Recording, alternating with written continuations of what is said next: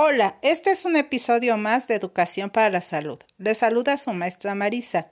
En esta ocasión veremos una actividad de educación socioemocional dirigida a quinto y sexto grado. Se trata de examinar y apreciar la historia personal y cultural, analizar los retos, dificultades o limitaciones y cómo los percibimos como oportunidades para crecer y mejorar. El día de hoy vamos a elaborar un árbol genealógico en el que tú te puedas dar cuenta de cómo has aprendido de tus antepasados y de las personas que te rodean en tu familia. Verás lo valioso que es vivir en familia y aprender de los demás. En primer lugar, investiga los nombres de tus abuelitos maternos y paternos y en tu anota sus nombres y el lugar donde nacieron.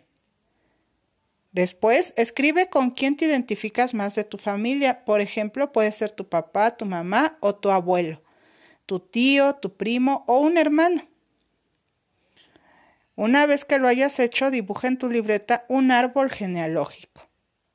Puede ser como un árbol común o un árbol que a ti te guste.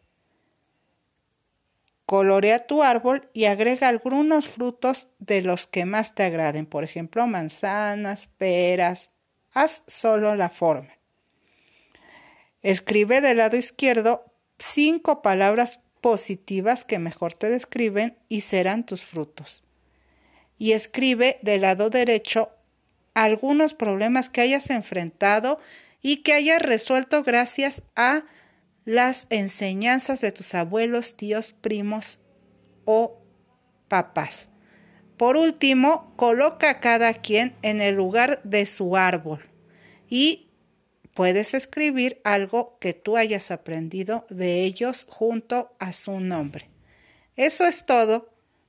Muchas gracias y sé que te va a quedar un producto muy bonito, así que por favor compártelo en WhatsApp o Facebook. Hasta luego. Un gran saludo de tu maestra Marisa.